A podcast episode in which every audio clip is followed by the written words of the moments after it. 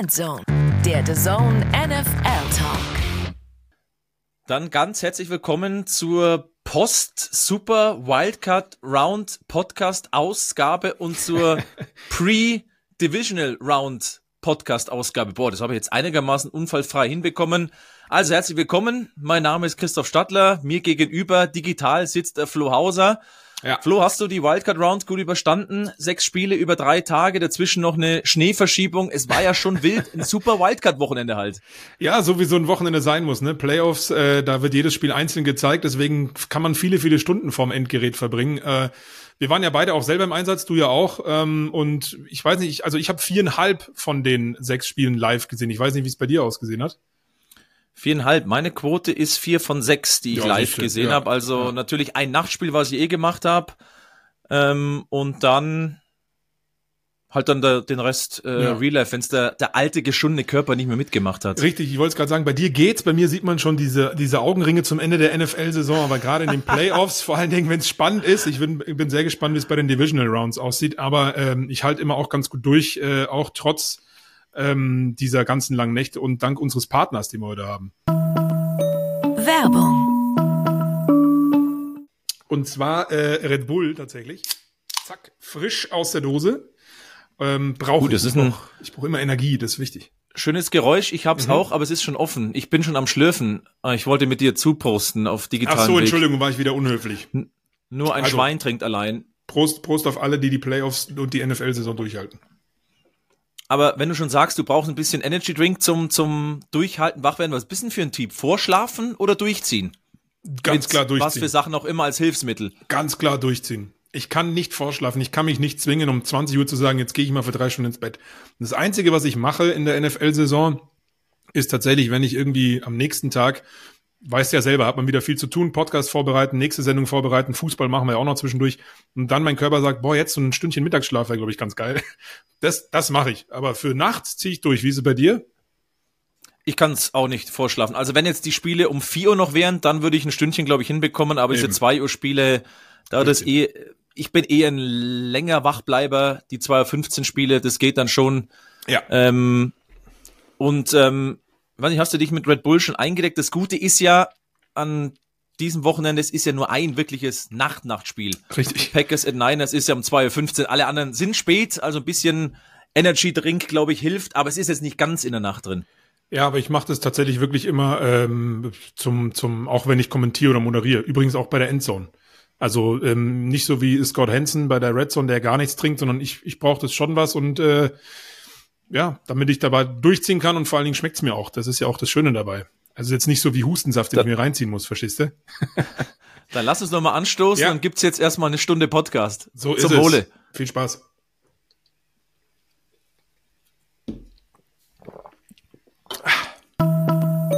Werbung ja, Flo, dann lass uns jetzt äh, zum einen mal zurückschauen und dann auch vorausschauen, was in den Playoffs geboten ist. Zurückschauen, das machen wir jetzt dann gleich mit Scott Hansen, Mr. Red Zone, der unser Gast ist. Und dann schauen wir voraus mit Nadine Rassid, unsere The Zone-Expertin, mit der wir die vier Divisional Round Games dann durchgehen werden. Und vielleicht für alle, falls es jemand nicht mitbekommen hat, welche Teams sind dann weiter, mein lieber Flo? Ja, willst du das mit Ergebnisse haben oder ohne? das ist deiner kreativen okay. Freiheit äh, okay. ich kann sie auch zugrunde gelegt. Eine Mischform machen. Nee, also wir können nochmal durchgehen. Wildcard-Wochenende. Ähm, die Texans fahren über die Browns drüber 45 zu 14. Die Bucks machen selbiges mit den Eagles 32 zu 9. Die Packers auch mit den Cowboys 48 zu 32. Krasses Spiel die Lions in einem engen, sehr unterhaltsamen offensiven Spiel gegen die Rams 24 zu 23 gewonnen, also Detroit weiter. Die Bills gegen die Steelers mit 31-17 durchgesetzt und die Chiefs im viertkältesten Spiel der NFL-Geschichte äh, zu Hause gegen die Dolphins mit 26 zu 7 gewonnen. Also Texans, Bucks, Packers, Lions. Äh, Bills und Chiefs sind weiter.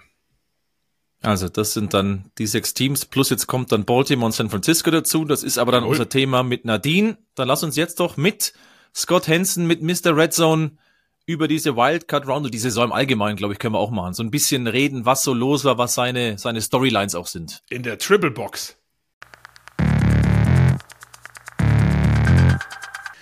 Yeah, now there he is, Mr. Red Zone himself, Scott Hansen. Appreciate your time once again uh, talking with us about uh, the season and the wildcard uh, weekend.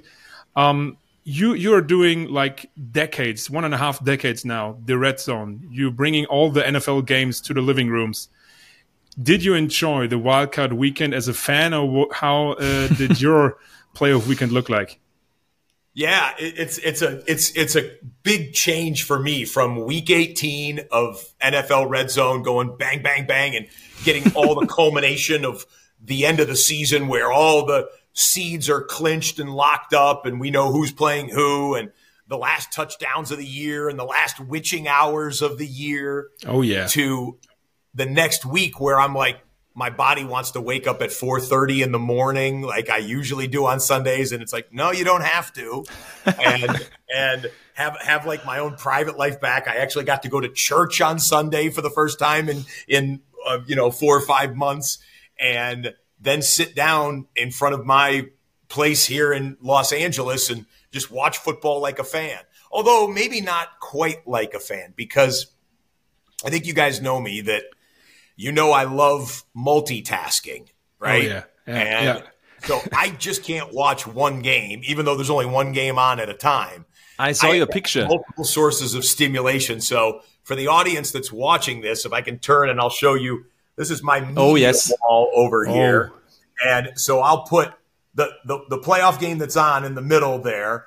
But then I'll have like movies or news or highlights or something else on the other side because when there's commercials on the playoff game, I'm like, well, what else is going on? Let me let me find out something else going on. And I just, you know, I I need that. I need that constant stimulation.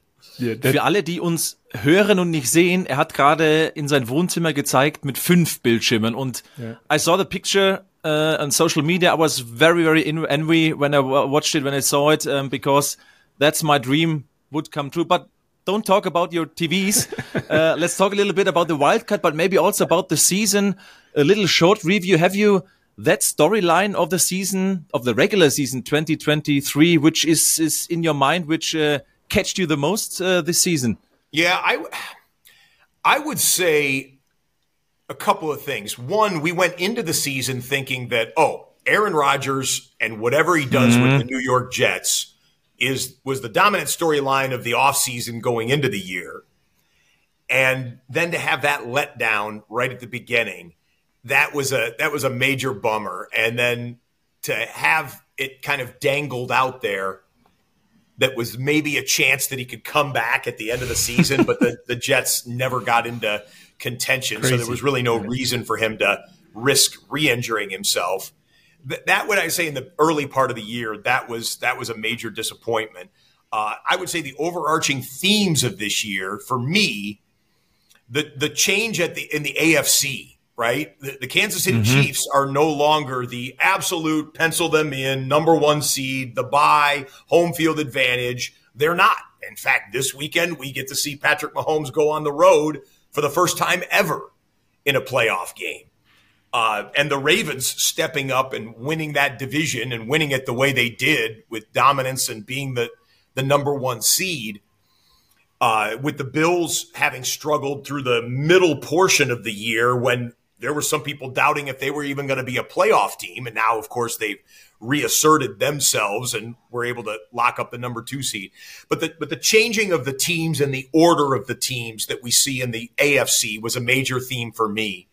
And then I would also say that the quarterback injuries. We had so many Oh, yes. quarterback injuries to major big name players and starting quarterbacks. We ended up with, I want to say it was 68, 67, 68 mm-hmm. Yeah, Six- roundabout, different yes. starting quarterbacks for 32 NFL teams, mm.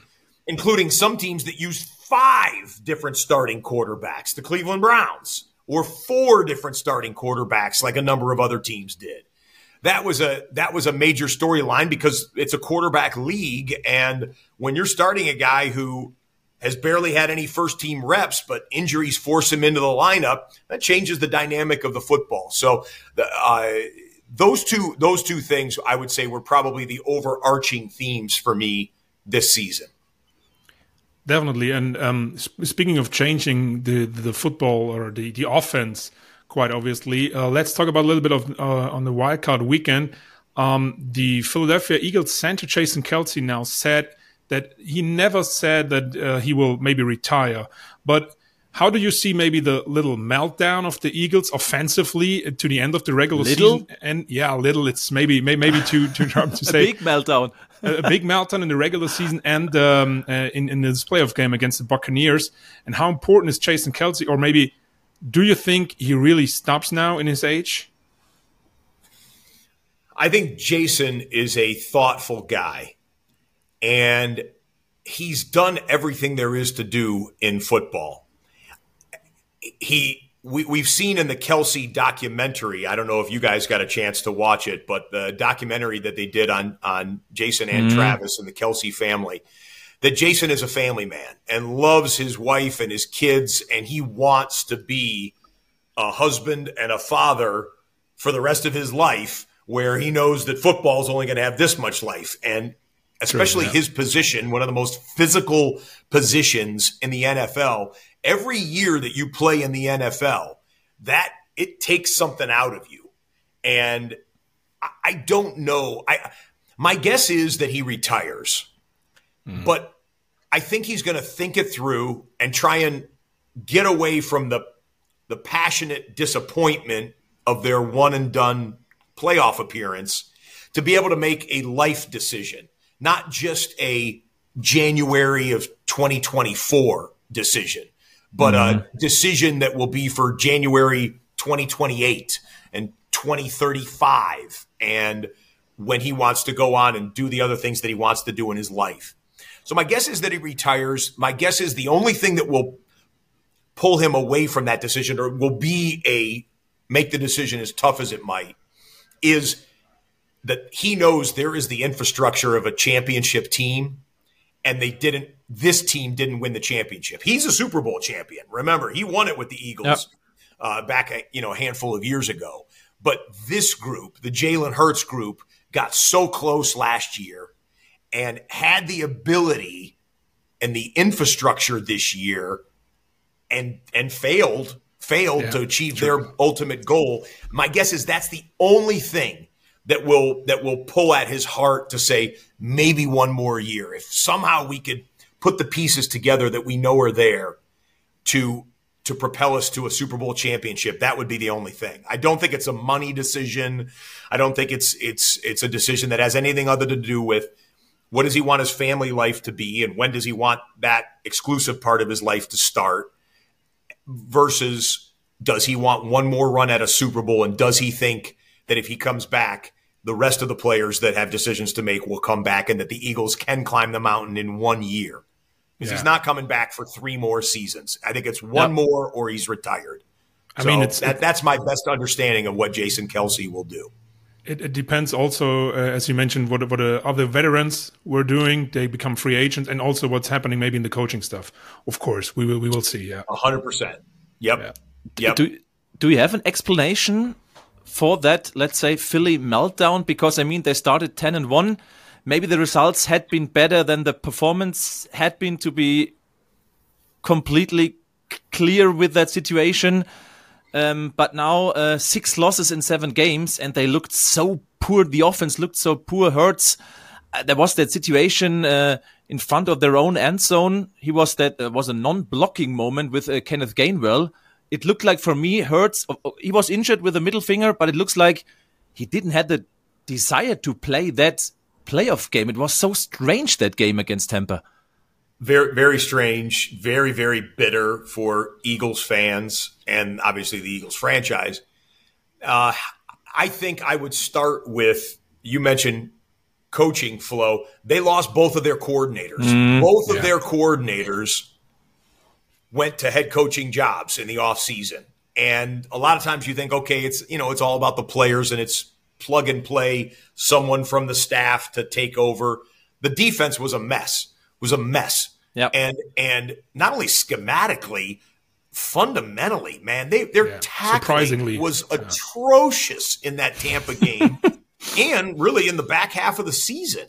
They went through two different defensive coordinators, including a guy in Matt Patricia that wasn't even around this franchise, uh, you know, in their ramp up to the Super Bowl last year. So I, I think I, I start with the coordinators, and then then I think there were there were injuries that were happening, like AJ Brown being injured. You know, didn't didn't help things.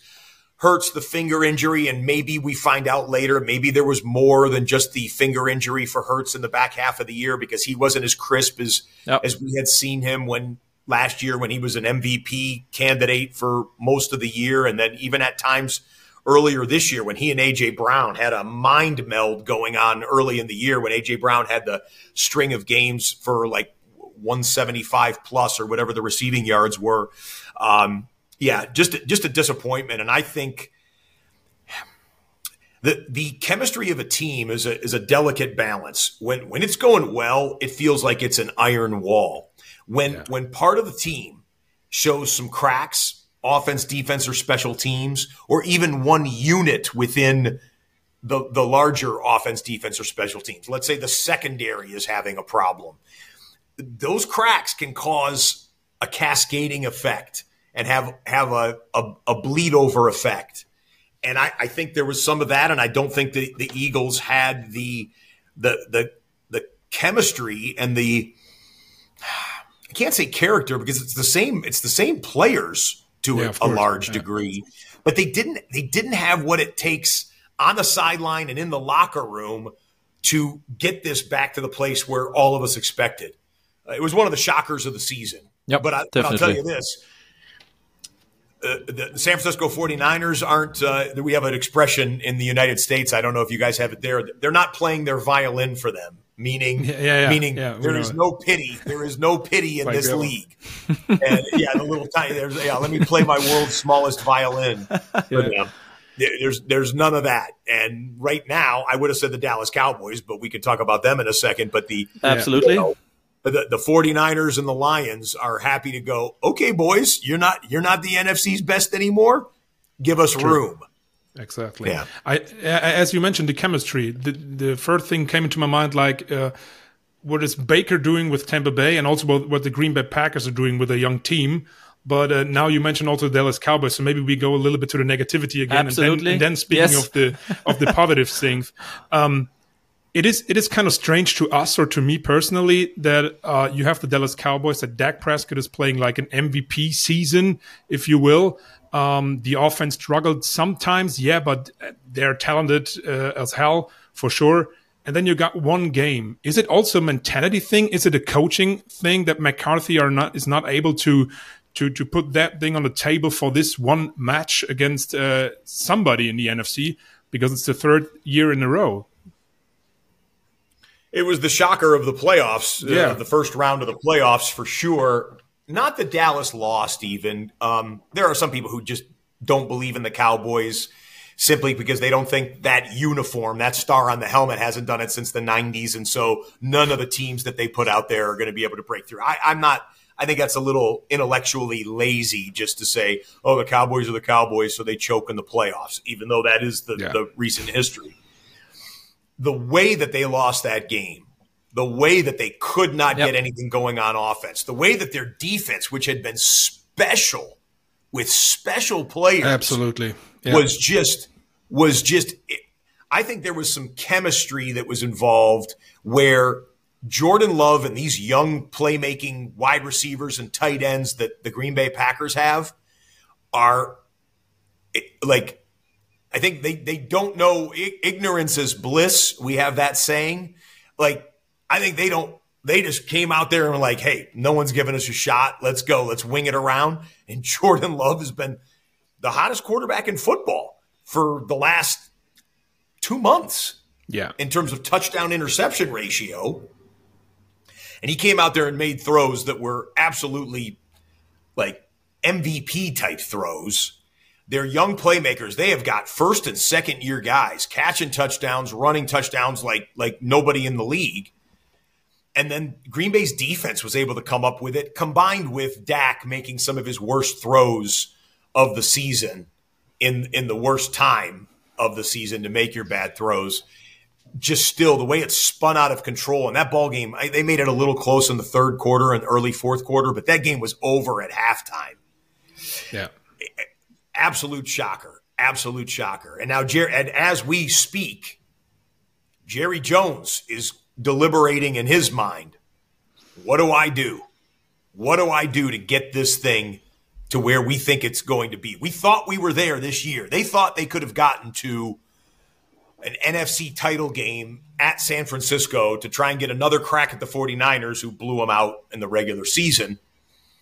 They thought they were good enough at least to get to the NFC title game to be one and done and to get blown out on their home field where they had been undefeated it is it, it's an earthquake. It's an earthquake in the Dallas Cowboys franchise, and Jerry Jones might do something drastic uh, because yeah. he knows the clock is ticking with this group, with him himself in person, and uh, and he calls all the shots.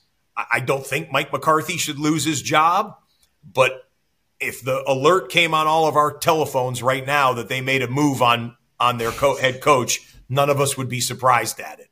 I don't Can think you, should. I, but yeah, are you checking right now? Yeah, I mean, I, yeah. I don't mean to laugh because it's a, it's a horrible thing when, yeah. when something like this happens, especially for a coach like McCarthy who's been successful.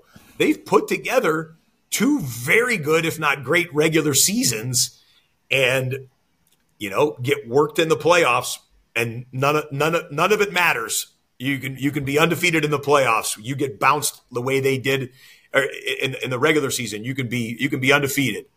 You you get bounced in the playoffs by multiple touchdowns. There is no excuse for that. And there better be a reason for it. There's no excuse. There better be a reason for it, and they had better figure out the reason.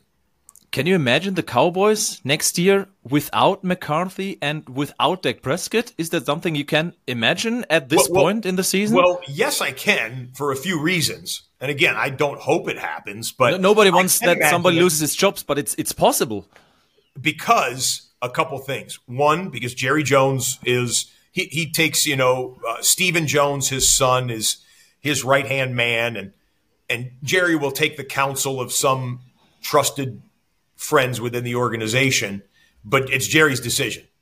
And if Jerry doesn't think that, that McCarthy's the guy, or maybe as importantly, if Jerry thinks there's someone else who he can acquire right now that can push the Cowboys over the proverbial playoff goal line, he'll make that move. He's mm. he's done it in the past. And this is a bad year to have a bad end to your year for Mike McCarthy. Bill Belichick is available in the coaching mm. market. Jim Harbaugh, who just won the college national championship with Michigan, is testing the NFL waters, interviewing with teams. He and he's been an NFL coach, as you guys both know, and has won yeah. at the NFL level. He's available. Uh, uh, Mike Vrabel got fired. A lot of people think Mike Vrabel is a is a very very good head coach in the NFL. Pete Carroll is available. Like they there are guys who still want to coach who have Super Bowl experience and I, I absolutely could see it happening. I don't I'm not predicting it will happen. I don't think yeah, it should happen, but I absolutely could see it happen. It would not be shocking to me at all if they made that move. Uh, one one coach, when you have a little bit of time now left, um, who, who, did a tremendous job, is of course a young coach. Is Dan Campbell from Detroit Lions. Uh, he he yeah. got them back in the playoffs like uh, th- thirty years ago, uh, once again, and um, the atmosphere was also quite nice.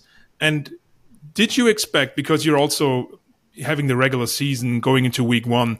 With all the sayings like the Detroit Lions offense, Jimmy Gibbs, Sam LaPorta, what did they do in the draft and all that stuff? But at the end of the day, this offense, also, of course, of our German guy, uh, Amon-Ra St. Brown, it was so good and they had so much fun in this uh, matchup with his, uh, the Los Angeles Rams, who were also kind of kind of nice with Puka Nakua. I think it was one of the best wildcard games in the past five years. Give me an additional question for you, Scott, because you mentioned once you don't have a favorite team, but you are from Michigan. Yeah. What does that victory mean for all the people in Michigan? Yeah. I grew up a Lions fan. I grew yeah. up, they play at Ford Field now, yes. but they used to play the at the Dome. Pontiac Silverdome. Yeah. Yep. You remember, Christoph. And I'm, a, I'm an old one. Yeah, you go. I grew up 15 to 20 minutes oh, drive wow. Away from the Silverdome, and we had tickets, and we would go to the games all the time. So I grew up a Lions fan. This is back in the '80s, though. This is a long time ago. But they're they're not my favorite team anymore. They're they're one of 32 teams that I cover, and it's not like I disowned them or anything. It's just that I I haven't lived back in Michigan for a long time, and um, working for the NFL, you cover all the teams. But but I love a great story, and on my phone, I have several text threads, and one of my text threads are my high school buddies who still live and Nice. die with what the Detroit Lions do on NFL Sundays, and they are they are ecstatic. In fact, they even hit me up and were like, "Scott, if the Lions go to the Super Bowl, you're getting us tickets, aren't you?" and of course. because I'm the NFL guy, I don't have like a roll of tickets, you know, in my bathroom next to my Yeah. toilet paper dispenser. Oh, I just got a roll of Super Bowl tickets. Who wants them? You know. But I told the guys, I was like, if if the if the Lions make it, if they go, we'll figure out a way for us to go. So it's thrilling, and you can't you can't uh, emphasize enough what it means to the city of Detroit.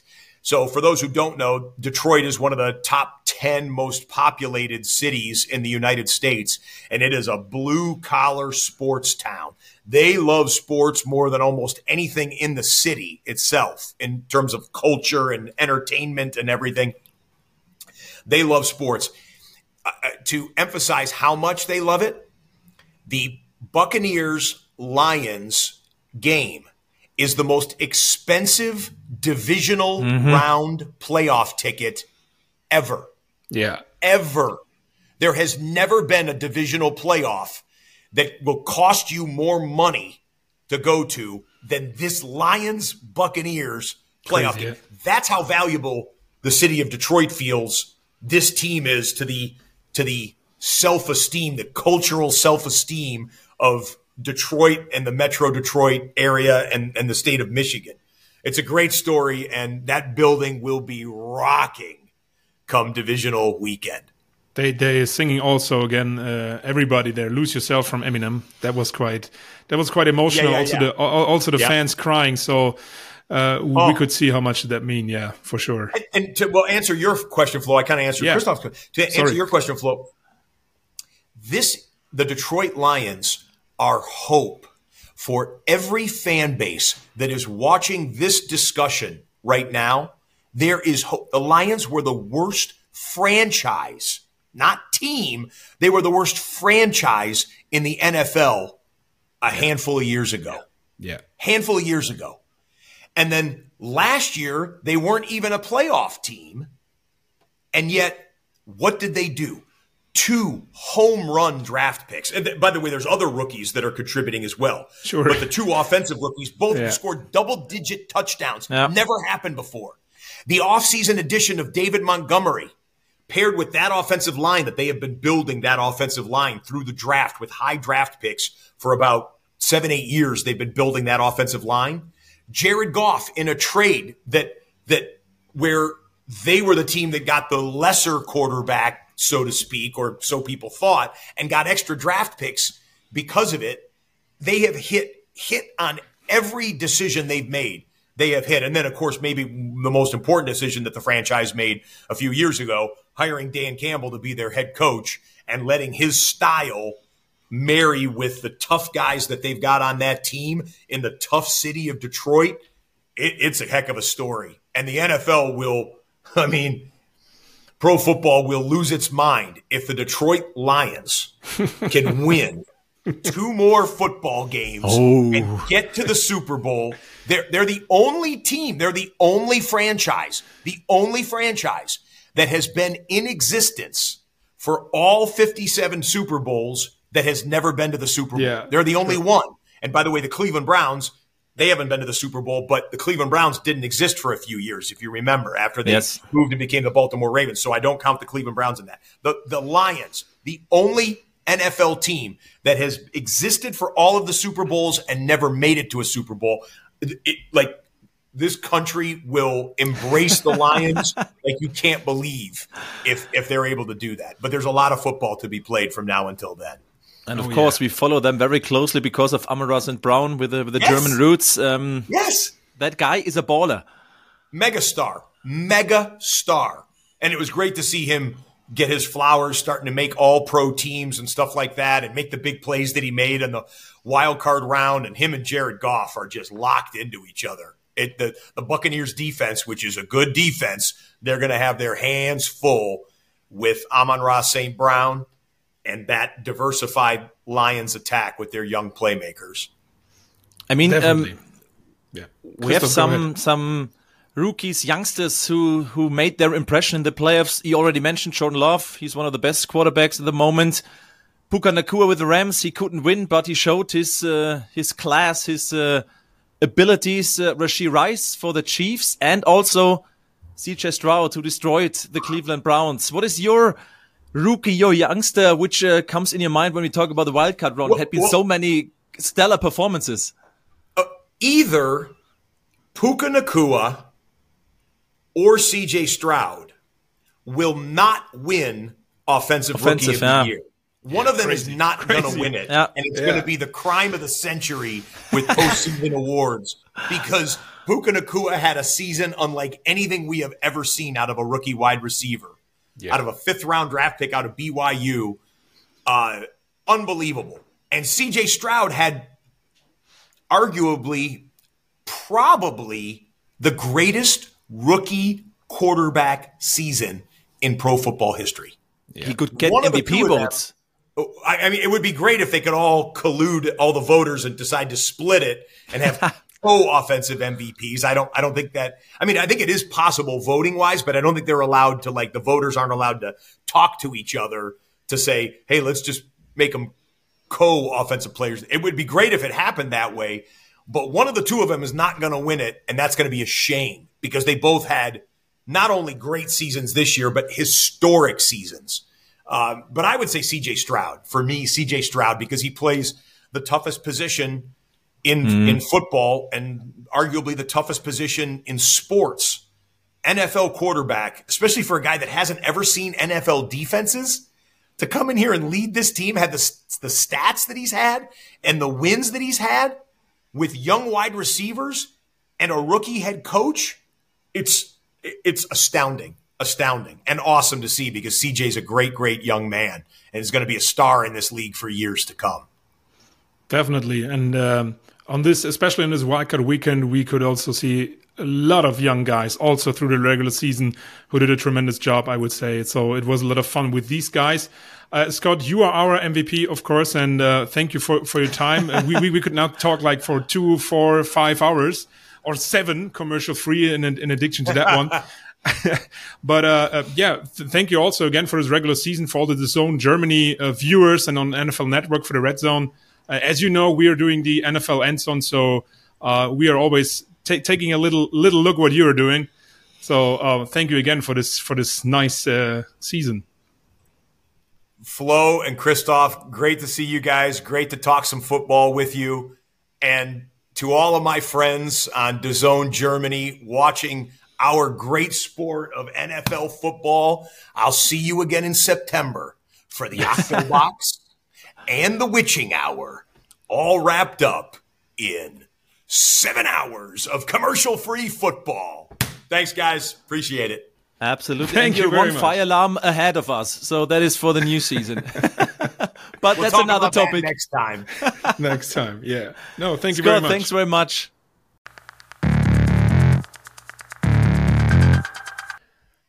Also Scott Hansen, wie ihr merkt, der ist einfach ein absolut geiler Typ. Äh, wir durften ihn jetzt ja schon ein paar Mal treffen ähm, und äh, vielleicht trifft ihn, Energiebündel. ja genau, vielleicht trifft ihn Christoph ja wieder. Also vielen, vielen Dank Scott Hansen. Äh, da waren wirklich interessante Sachen dabei.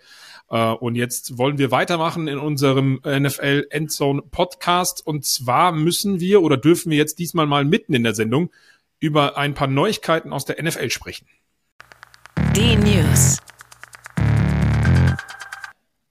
Ja, und eine Sache oder zwei Sachen eigentlich, die wir ja bei Scott auch gerade schon gehört haben. Pete Carroll und Bill Belichick sind frei als äh, Head Coaches. Muss Völlig man irre. sagen, die News ist jetzt nicht wirklich neu, ist keine News mehr, aber vielleicht als kleiner Einblick letzte Woche, als wir aufgenommen hatten, alles ausgespielt hatten, kamen dann die Nachrichten, dass Carroll und dann Belichick eben nicht mehr Coaches von Seattle bzw. New England sind. War ein fantastisch schlechtes Timing. ähm, aber trotzdem müssen wir noch mal kurz aufnehmen. Vor allem bei New England, äh, Flo, steht ja schon fest, äh, Jared Mayo, der ehemalige Inside Linebacker Coach, ähm, war das die letzten vier Jahre bei den Patriots, übernimmt für mhm. Bill Belichick bei den Seahawks, ist die Stelle noch vakant. Aber Carroll und Belichick erstmal ohne Verein aktuell, Stand Mittwochabend, irgendwie fühlt sich immer noch komisch an. Es fühlt sich total komisch an, als diese äh, Nachricht auch kam, haben wir nicht nur drüber nachgedacht, jeden Tag Podcast zu machen, sondern wir waren auch wirklich echt äh, überrascht, weil wir kennen die NFL äh, nicht ohne Carroll und Belichick äh, als Patriots bzw. Seahawks Trainer. Deswegen ist das schon äh, eine krasse Nachricht gewesen. Mal gucken, wie es mit Carroll weitergeht, der vielleicht noch beratend dort bleiben wird. Bill Belichick hat ja schon das ein oder andere Interview wohl geführt, auch mit den Atlanta Falcons. Er wird mhm. auch bei den Cowboys sehr hoch gehandelt. Ähm, da kommt ja auch drauf an, was mit McCarthy passiert, hat Scott ja auch schon angesprochen. Ähm, ja, und bei den Patriots kommt jetzt ein bisschen frischer Wind rein mit ähm, Jared Mayo, der ja zu dem Zeitpunkt, wo wir aufnehmen, gerade seine Antrittspressekonferenz hatte. Und muss man schon sagen, das äh, hat sich ganz gut angehört. Also nochmal ein junger Coach auch für die Patriots mal einfach was Frisches, Neues. Ich bin da sehr gespannt. Ich finde es auch, also A schon mal gut, dass es ein frischer Coach ist. Jetzt ja. kommt mein Aber bei B.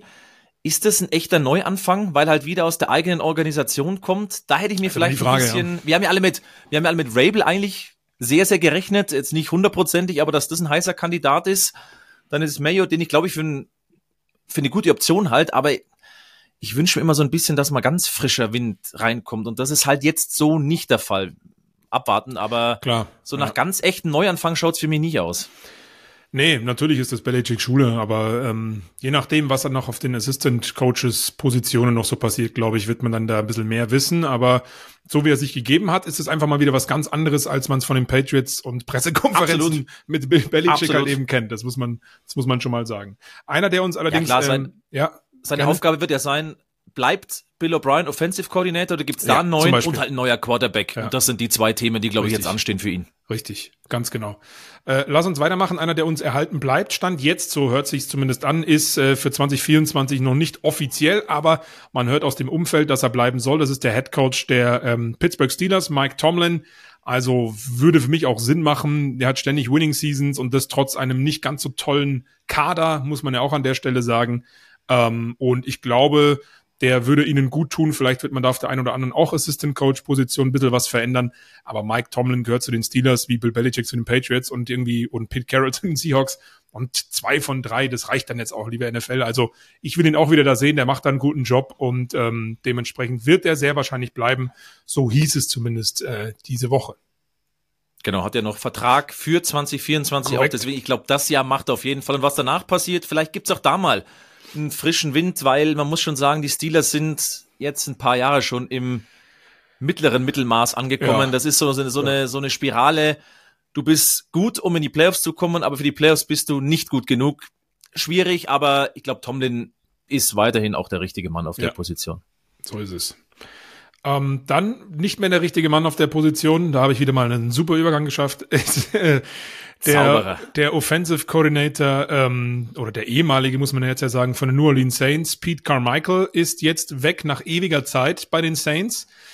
Uh, und das ist ja etwas, was ich mitten der Saison eigentlich schon erwartet habe, beziehungsweise so ein bisschen prophezeit habe. Diese Offense sah einfach nicht gut aus. Das wurde auch von den ja. Fans mitten der Saison immer wieder ganz klar äh, ja auch gezeigt mit Buchrufen etc. pp. Ähm, da haben wir auch schon drüber gesprochen mit Derek Carr, also nicht mit Derek Carr drüber gesprochen, leider nicht.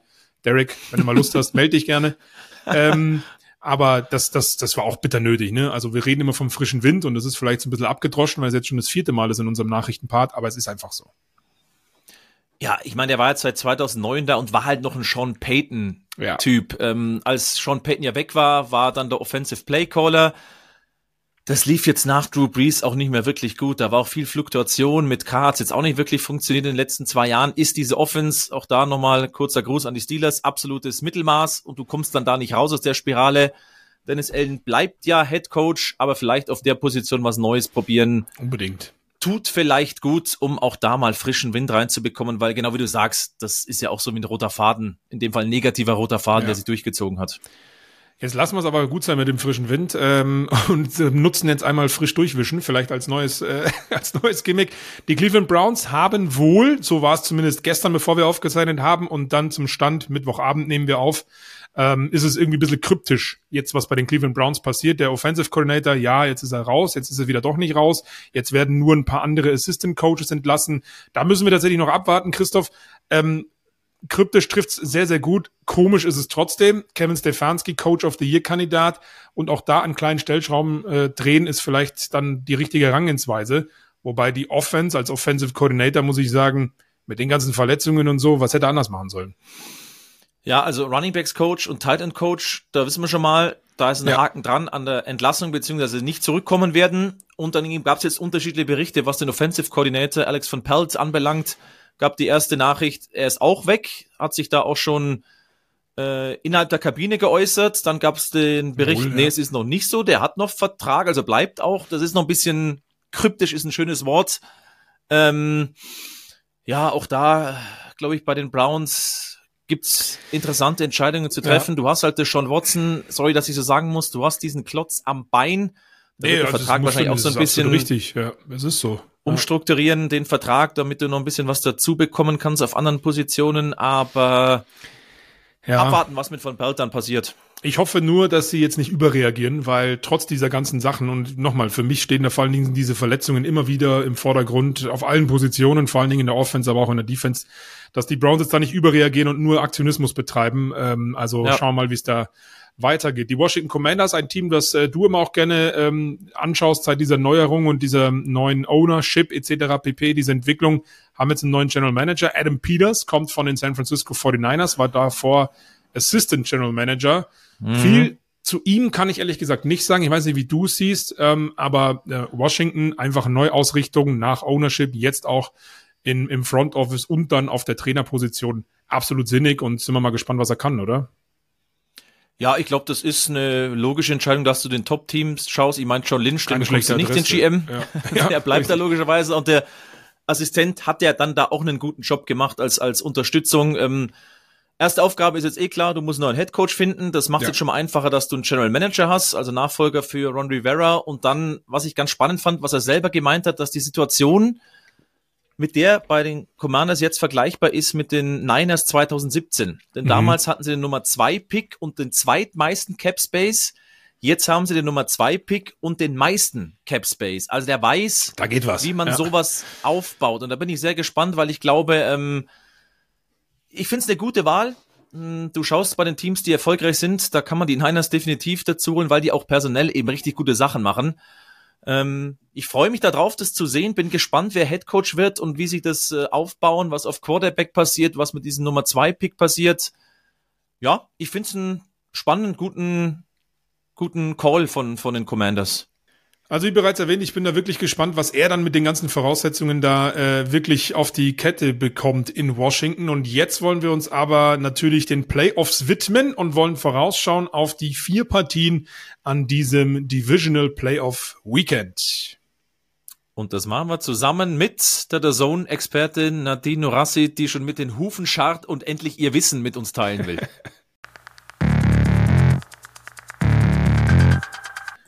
Dann lasst uns vorausschauen auf die eben vier Spiele mit Nadine Norassid, unsere Expertin Nadine. Einen schönen, äh, guten, ja, jetzt, wenn wir aufnehmen, ist es Abend. Ähm, ich hoffe, du hast ein bisschen Zeit mitgebracht.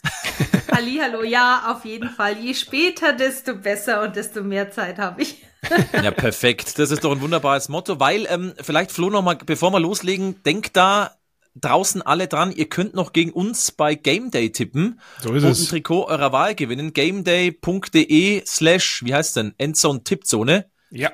Das, äh, ich pack's in den Shownotes, wenn ich dran denke, ähm, dass ihr gegen uns tippt. Ihr müsst es, äh, nicht das genaue Ergebnis, den Sieger und die Range der Punktedifferenz. Also ich habe vier von sechs richtig. Wie war's bei dir? Ähm, lass uns weitermachen. also ich war überhaupt nicht gut tatsächlich. Ich habe, ich bin irgendwo, da kann man ja die Liste durchgehen. Du warst relativ weit oben, habe ich mich schon geärgert, dass dein Name zuerst aufgeploppt ist. Ich bin relativ weit unten, aber ähm, ja, tippt gerne gegen uns. Es macht auf jeden Fall Spaß, kann man was Schönes gewinnen. Und in die Shownotes, da habe ich es schon mit reinkopiert. Das wär, wir vergessen es auch nicht, da bin ich mir sicher. Nee, du hast, hast gerade richtig Spaß vermittelt. Aber ab in die Previews für euch wieder als Info. Ich habe wieder die Uhr hier, ich bin der Time Lord. Zehn Minuten für jede Preview, weil es so schön funktioniert hat. Und ich würde sagen, wir machen es heute mal chronologisch. Houston Texans bei den Baltimore Ravens Samstag ab 22.15 Uhr bei uns zu sehen mit Nadine als Expertin. Und da würde ich sagen, let's go. So, womit legen wir los? Ab jetzt, oder? Hervorragend, ja. da müssen wir richtig Gas geben hier. Nee, also ah, ja. vielleicht so kurz der Ausgangssituation. Klar, Baltimore als Nummer 1 Seed kommt jetzt dazu in der AFC. Die Texans stehen ja zum siebten Mal in den Playoffs, stehen zum fünften Mal jetzt in der Divisional Round, aber sind da nie weitergekommen. Mhm. Irgendwie glaube ich, dass es, also natürlich ist Baltimore der Favorit, aber so wie die letzte Woche wieder gespielt haben, diese Texans sind so maximal unangenehm. Ja, auf jeden Fall. Und die werden es auch für die Ravens maximal unangenehm machen. Man darf halt nie vergessen, es war jetzt, war jetzt ein Wahnsinnsspiel, das sie da abgeliefert haben gegen die Browns. Aber es ist ein Rookie Quarterback, es ist ein Rookie Head Coach, da können, kann man nicht von Konstanz jetzt natürlich ausgehen in der Postseason. Und sie haben es natürlich mit einem Wahnsinnskaliber jetzt zu tun. Die haben sich ja schon mal äh, gesehen in Woche mhm. eins. Das ist natürlich nicht vergleichbar mit dem CJ Stroud, den wir jetzt sehen werden. Aber ich glaube auch, dass der Rekord der äh, Houston Texans schon eingangs ein besserer gewesen wäre, wenn ein CJ Stroud äh, gar nicht ähm, aussitzen hätte müssen aufgrund der Gehirnerschütterung, mhm. die er hatte. Deswegen, ich meine, sie sind ja haben ja trotzdem die Division Title geholt, aber ich glaube, sie hätten tatsächlich noch mal einen anderen Rekord gehabt und ähm, es sind auf jeden Fall zwei Wahnsinns Quarterbacks, die da gegeneinander mhm. spielen. Also ein Lamar Jackson, der wieder eine Wahnsinnssaison hinlegt, der absolut in sync ist mit seinem Offensive Coordinator und sein Passing Game so abgesteppt hat jetzt nochmal. Ähm, das wird auf jeden Fall mega spannend. Und CJ Stroud, der, der hat, kann auch als Rookie schon echt aus jeder Situation ähm, und aus jeder Position tatsächlich auch schon äh, den Ball anwerfen. Und das finde ich an ihm sehr faszinierend. Zusätzlich mit seiner Veteran Art. Der ist ja, der, mhm. der strahlt ja eine Ruhe aus, der strahlt ein Selbstbewusstsein aus und dieses äh, junge Team ist äh, definitiv on fire. Jetzt hatte ich gerade so ein bisschen äh, Justin Timberlake Vibes, als du gesagt hast, Lamar Jackson ist ein Sync, aber das ist nochmal was ganz anderes. äh, für, für mich ist tatsächlich wirklich sehr, sehr spannend, sehr, sehr spannend. Ähm, Nadine, würdest du mitgehen, wenn man sagt, nach all dem, was man jetzt letzte Woche gesehen hat? Ich meine, die Cleveland Browns statistisch äh, einer der besten Defenses über die ganze Saison. Die Baltimore Ravens kommen da nicht viel schlechter daher, muss man ehrlicherweise sagen, wenn es auch statistisch nicht so gut ist wie bei den Browns.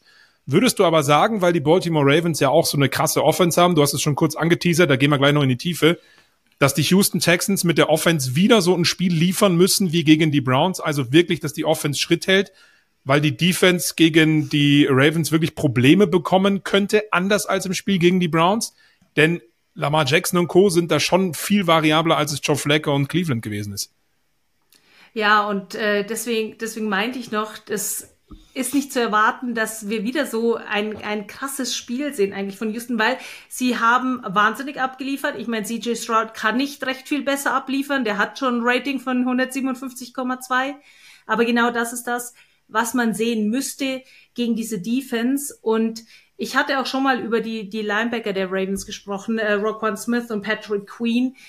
Unfassbar intelligente Spieler, knallhart, physisch und äh, die haben schon mal bewiesen, wie gut sie auch sind, Quarterbacks zu lesen und äh, mit deren Augen auch zu arbeiten und die dann entsprechend natürlich auch mal zu picken. Und ich, ich sehe da schon noch mal ein anderes Kaliber an Defense, obwohl natürlich die Browns auch zu den Top Defenses gehört haben. Was mir da wirklich letzte Woche imponiert hat, ich meine, du hast schon gesagt, CJ Stroud, besser geht's eigentlich nicht. Der hatte 274 Passing Yards und wenn er in der zweiten Halbzeit ein bisschen mehr gemacht hätte, also hätte machen müssen, oder wäre so, es wahrscheinlich ein Rookie-Rekord geworden. Also nur drei Rookies waren eh schon besser, Purdy, Prescott und äh, Luck, die dann mehr Passing Yards hatten. Er hatte drei Passing Touchdowns und was mir da eben imponiert hat, dass diese O-Line so gut funktioniert hat. Wir haben so ein bisschen ähm, angesprochen, dass da, okay, du hast Left Tackle mit Tansel, das ist gut auf der rechten Seite ist man anfälliger. Die haben, ich habe mal nachgeschaut, fünf Pressures zugelassen gegen die Browns. Im Regular Season Duell in Woche 16 waren es 22 Pressures. Mhm. Also auch da in den Playoffs dieses, dieses Absteppen, besser werden, wenn es drauf ankommt. Irgendwie können die Texans das. Wenn er Zeit hat, eine clean Pocket, dann ist Stroud, wie du sagst, da ist er schon, schon Elite, äh, weiß ich nicht, als ein alter Hase einfach in solchen Situationen. Jetzt bin ich mal gespannt, ob du das gegen Baltimore auch hinbekommst. In Woche eins ist es viel zu lange her, aber ich habe trotzdem nachgeschaut, da haben sie 16 Pressures zugelassen und Baltimore ist das Team mit den meisten Sacks. Du hast schon ein paar Namen da äh, angesprochen. Jetzt ist aber so auch die Ravens. In den letzten vier Spielen ist die Pressure Rate bei denen auch doch relativ deutlich runtergegangen. Ich traue den Texans das wieder zu, dass diese Line die Schwächen hat, aber in diesem großen Moment dann wieder da ist, Stroud die Zeit gibt und der das dann so klinisch genau löst, um da mithalten zu können. Das heißt nicht, dass sie gewinnen, aber dass sie mithalten können. Ja, und ich finde es ganz ähm, schön eigentlich oder exemplarisch für die, für die ganze Mannschaft der Texans und auf beiden Seiten, weil es sind allgemein nirgendwo große Namen mit drin, mhm. aber als Unit fangen sie an zu funktio funktionieren und effektiv zu sein. Und gleiches gilt natürlich auch für die O-Line. Hinzu kommt natürlich auch, dass es auch besser funktioniert zwischen der Offensive Line und CJ Stroud. CJ Stroud hatte genau Woche eins können wir nicht vergleichen, hatte sein erstes NFL-Spiel, stand zum ersten Mal hinter dieser Offensive Line und kriegt natürlich jetzt auch nochmal, hat bessere Reads, kriegt natürlich die Bälle auch nochmal anders raus als am Anfang. Und ähm, demnach finde ich es ganz schön, weil ich eben das Gefühl habe, dass es sehr äh, repräsentativ ist, so für was die Texans so als ganze Franchise schon fast machen. Ja, ja. Also ich bin, ich bin ja auch gespannt, vor allen Dingen ähm, im Hinblick, ich weiß nicht, inwieweit das immer noch ähm, ein Thema ist, aber wenn du als Baltimore Ravens auch eben so eine Bye-Week hast, kannst du auch Wehwehchen natürlich auskurieren etc. pp.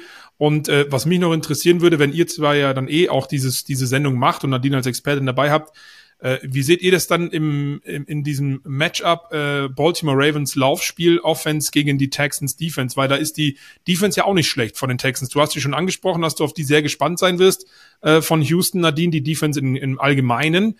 Ähm, und bei den Ravens ist ja immer so, das ist ja alles, das ist uns allen klar. Lamar Jackson, lange Ballübergaben, jetzt läuft er doch selber. Es ist sehr schwer zu verteidigen. Auch darüber haben wir schon in sämtlichen Übertragungen gesprochen, Nadine. Äh, und dann gibt's ja noch diesen X-Faktor mit Delvin Cook da weiß ich jetzt noch nicht, ob der wirklich dann dabei sein wird. Da gibt's noch nichts Neues, stand von mir jetzt. Ähm, aber das finde ich ist natürlich sehr, sehr spannend, weil die Texans sich da auch, wie Christoph es vorhin so schön formuliert hat, entwickelt haben zu einer recht passablen Laufverteidigung tatsächlich. Ja, absolut. Und die Houston ähm, Defense ist ganz anders als die der Browns. Die Browns leben ja von viel Druck und auch viel Man-Coverage dahinter. Das ist eine sehr aggressive Defense eigentlich. Ähm, das kann sich natürlich die Houston äh, Texans Defense so nicht leisten, ähm, wie das äh, sich die Browns in, während der Season zumindest leisten konnten. Offensichtlich ja im Wildcard Game auch nicht. Aber sie blitzen relativ wenig und ähm, deswegen ist es sowieso eigentlich der, der, der besser, die bessere Art und Weise quasi Lamar Jackson zu spielen, weil ansonsten, wenn sie sehr aggressiv werden, müssten sie davon ausgehen, dass Grenard und Will Anderson Jr. immer dafür sorgen, dass sie Lamar Jackson containen. Und auch wenn die das schaffen, dann geht in der Mitte irgendwie ähm, ein Gap auf und dann haben, gibt's eine, äh, gibt's quasi ein Vertical Running Lane, die da entsteht. Deswegen ist es so ein bisschen konservativer zu spielen, nicht ganz so aggressiv zu spielen, immer jemanden zu haben, der dann die Augen nochmal auf Lamar Jackson hat. Ähm, Glaube ich ganz grundsätzlich eine gute Strategie. Aber nichtsdestotrotz, äh, nichtsdestotrotz stellt die Texans zum ersten Mal seit Woche eins wieder vor die Aufgabe, dass sie eben einen Quarterback als Rusher derart verteidigen müssen. Und das werden wir erst sehen, wie sie das hinbekommen, weil sie ansonsten keinen derartigen Quarterback ähm, gespielt haben im Laufe der Saison. Aber ist doch genau das, Flo, wie du sagst. Du weißt, es geht um die Baltimore Ravens. Ich schau doch mal, was im Lauf da ist. Was machen die anderen in der Defensive? Habe ich auch nochmal angeschaut. Die Texans, genau wie du sagst, richtig gute Entwicklung seit Woche fünf in der Laufverteidigung. Dritter nach EPA und erster nach äh, Success Rate. Also das ist schon, das ist schon ein Zeichen und du hast ja in Woche 18 gegen die Colts echt einen auf die Mütze bekommen. Die hatten über 200 Rushing Yards. Und dann ja. dachte ich mir, Mensch, das sind ja gute Voraussetzungen. Und dann dachte ich, nee, warte mal. Wir hatten das schon mal. Genau dasselbe Lied, oder zumindest in meinem Kopf war das, Baltimore Ravens gegen Miami Dolphins. Da haben sie nicht so wahnsinnig viel übers Laufspiel gemacht. Da waren wir Lama Jackson mit fünf Passing-Touchdowns und 321 das Passing Yards und dachte mir, ja. oh ja, irre. das heißt gar nichts. Wenn du das Laufspiel einigermaßen kontrolliert bekommst, können die Ravens dir trotzdem wehtun, weil Lamar, und da schlägt, schlagen wir die Brücke zu deiner ersten Aussage, äh, Nadine, Lamar Jackson kann halt konnte das immer schon, aber jetzt ist er da einfach auch einer der Top Quarterbacks in der NFL. Ja, wobei ich glaube, dass er gerade jetzt in den Playoffs auch wieder mehr laufen wird. Da werden, also ja. er passt jetzt gut in das System und er ist ein besserer Passer, aber jetzt in den Playoffs heißt es, nimm die Beine in die Hand und, und lauf und tu, was du am besten kannst. Deswegen werden wir davon, glaube ich, schon viel sehen. Aber die, die Linebacker haben sich natürlich auch wahnsinnig entwickelt. Äh, Perryman, Harris, Cashman, das macht richtig Spaß, diesen äh, Texans Linebackern inzwischen zuzuschauen. Und wie sie auch ähm, gegen die Browns gespielt haben, die haben wirklich ein Gap vor sich äh, gesehen, das aufgeht und sind da knallhart durch. Und da haben wir echt ein paar schöne Tackles for Loss gesehen. Und demnach glaube ich zumindest, dass sie früh genug die Line of Scrimmage zumindest pressen können, um da einen möglichen Lauf zu stoppen. Aber du sagst es, äh, zweiköpfiger Angriff, Lauf und Pass der, der Ravens, das stehen sie da, wo sie stehen. Ja, sorry, Flo, die Uhr ist unerbittlich. Ich weiß nicht, ob ja. du noch was sagen wolltest. Hattest du nee. was auf deiner Liste? Nein, weil, weil es bei dir schon wieder geklingelt hat, wollte ich eigentlich sagen, das passt ja eigentlich perfekt äh, zu dem anderen Team mit diesem, mit diesem doppelköpfiger Offense, äh, Lauf und auch Passspiel der San Francisco 49ers. Das ist nämlich unser nächstes Spiel. Du kannst gerne auf Start drücken, außer du hast noch was. Soll ich schon? Ja. Nein, ich drücke auf Start. Gerne. Und go. Zehn Minuten Zeit. Ähm, die Green Bay Packers also bei den San Francisco 49ers. Das Spiel gibt's dann am äh, darauf, also genau im Anschluss an Texans Ravens in der Nacht von Samstag auf Sonntag 2.15 Uhr bei uns zu sehen auf The Zone. Und da finde ich es eigentlich genauso ähnlich wie bei den Baltimore Ravens. Auch die hatten natürlich eine Bye Week als Nummer 1 Seed.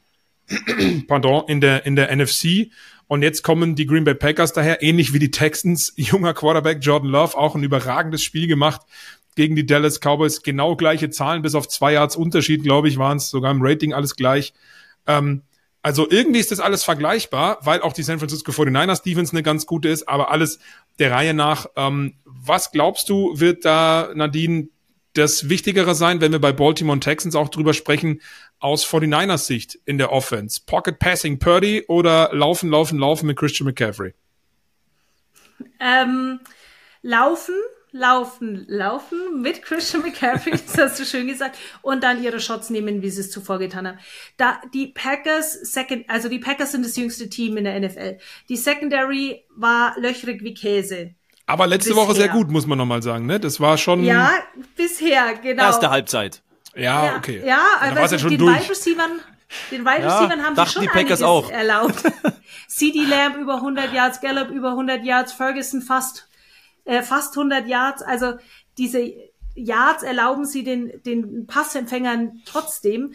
Und mhm. deswegen bleibe ich dabei, dass die Secondary ja trotzdem irgendwie löchrig ist. Mhm. Und wenn sie es schaffen, sie mit dem Laufspiel so zu fordern, dann machen die 49ers das, was sie bisher gemacht haben. Sie kriegen ihre Top-Player, die sind nicht umsonst alle Pro Ball, All Pro und halt die Top-Spieler auch in der NFL kriegen ihre ähm, Spieler wieder in, in Räume und dann sind sie wieder frei. Deswegen hat man am Anfang ja immer gesagt, ja, Brock Purdy ist gar nicht so gut. Er hat einfach nur so viele Playmaker im Team, die frei sind. Ja, das Scheme ist aber auch natürlich in Anführungsstrichen schuld daran. Und äh, das kriegen sie weiterhin, wenn sie da vorne so blocken. Die haben, sie haben den Fullback, sie haben Christian McCaffrey, sie haben eine O-Line, die wahnsinnig blockt. Die wird die Packers vor solche Aufgaben stellen, dass dann dahinter dann auch ähm, locker wieder Platz ist für Shots von Brock Purdy. Aber da würde mich jetzt deine Coaching-Sicht interessieren. Haben die Packers wirklich die Möglichkeit, diesen Lauf von CMC zu stoppen? Ich glaube nicht, dass sie das gestoppt bekommen, weil sie, glaube ich, an der Line of Scrimmage das Battle verlieren werden. Und die werden auch physisch überrannt an der Line of Scrimmage. Und was mhm. das Krasse ist, der 49ers Offense ist auch, wie ein äh, Brandon Ayuk blockt, wie ein Debo, Debo Samuel ja. blockt. Sogar die Wide Receiver chippen und äh, Kittel übernimmt. Also die, die, dieses Blocking ist so elite, dass ich eben nicht glaube, dass diese die junge Packers Defense da dem Ganzen tatsächlich etwas ähm, entgegenzusetzen hat. Und sie haben ähm, sie haben auch zum Beispiel das Laufspiel der, der Cowboys ja eigentlich ganz gut im Griff gehabt. Und das wollte ich Pollard, sagen, ja. die jetzt auch nicht so viel erlaubt. Aber ich glaube, das war die O-Line, weil die haben es einfach oftmals gar nicht äh, bis ins Second Level geschafft, ähm, die O-Line, und die haben die Gaps nicht aufbekommen. Die Qualität sehe ich aber bei der 49ers O-Line. Ja. Das wollte ich gerade sagen, weil wir haben auch äh, im Vorfeld an das Spiel gegen die Cowboys natürlich darüber gesprochen. Äh, rein statistisch, das mache ich immer gerne, viertschwächste Laufverteidigung der Green Bay Packers. Äh, 56 Yards, ein Touchdown hatte Tony Pollard dann. Der zweitbeste Läufer war Dak Prescott durch Scramble Also dementsprechend die Aufgabe haben sie ganz gut gemacht. Aber da bringt mich das zum ähnlichen Thema wie bei dem Spiel vorher. Ähm, die Offense der Niners ist natürlich auch brutal, habt ihr gerade schon ein bisschen auch angesprochen. Das heißt aber auch für die Green Bay Packers, und das, das hat mich so gefreut letzte Woche, die machen so einen Spaß mit diesen ganzen jungen Leuten, Wicks, Reed, äh, Tucker Craft ähm, und so weiter und so fort. Ähm, das heißt also, die müssen eigentlich dann auch wieder genauso performen wie letzte Woche, weil davon auszugehen ist, dass man die 49ers gerade gegen den Lauf, wie du gesagt hast, eben nicht über die ganze Spielzeit äh, so stoppen kannst, dass die keine Punkte machen. Also musst du mal mindestens zwei, drei, vielleicht sogar vier Scores einrechnen, die die Niners da machen. Und dann musst du als Packers äh, Offense halt liefern, was es natürlich schwer macht gegen die Niners Defense. Aber auch da Vergleich zu letzter Woche gegen die Cowboys. Was haben wir den Pass Rush der Cowboys gelobt und die Packers Offensive Line äh, haben das überragend gemacht. Jordan Love hat ein überragendes Spiel gemacht mit Würfen, mit Play-Action und vor allen Dingen, was ich immer finde, mit einer guten Balance aus, wann mache ich die kurzen Dinger, wann versuche ich lang, wann haue ich den Aaron Jones mit rein. Also wenn sie das alles so wieder auf den Platz bekommen, haben sie doch eine Chance gegen die Niners, oder nicht? Also wenn die das wieder auf den Platz bekommen, dann haben wir ein mega geiles und super spannendes Spiel auf jeden Fall. Ähm, Jones hat auch abgeliefert, natürlich ohne Ende. Und ich glaube, auch der ist weiterhin on fire. Ähm, ja. Nur man muss auch sagen, die, die Packers, die haben ein überragendes Spiel gehabt, aber die Cowboys sind aber auch auseinandergefallen. Ja, das, das kommt auch dazu. Also ich weiß nicht, ob das nur Packers ist, sondern auch ein großer Teil, dass, dass die Cowboys einfach auch nicht auf die Reihe bekommen haben. Und, sie, und das, wie, du hast absolut recht, die haben Micah Parsons quasi ausgeschalten der war kein so großer Faktor mehr, wie es bisher war, aber jetzt hast du halt Nick Bosa und Chase Young. Und äh, die Aufgabe für die Packers O-Line wird äh, demnach ganz sicherlich äh, keine einfachere.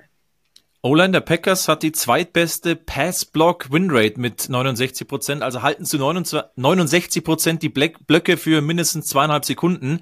Sprich, ja. Love hat Zeit und wenn er Zeit hat, also das haben wir jetzt die letzten Wochen schon gesehen dieses Zusammenspiel ist schon richtig stark und dass Aaron Jones jetzt drei Touchdowns erlaufen hat, vielleicht nicht das Pulver jetzt erlaufen oder verlaufen schon, äh, wäre wichtig, weil wenn die Niners eine Schwäche haben in der Defensive, ja. dann ist ja schon die Laufverteidigung. Also da kannst du sie knacken. Also ich habe es mal aufgeschrieben.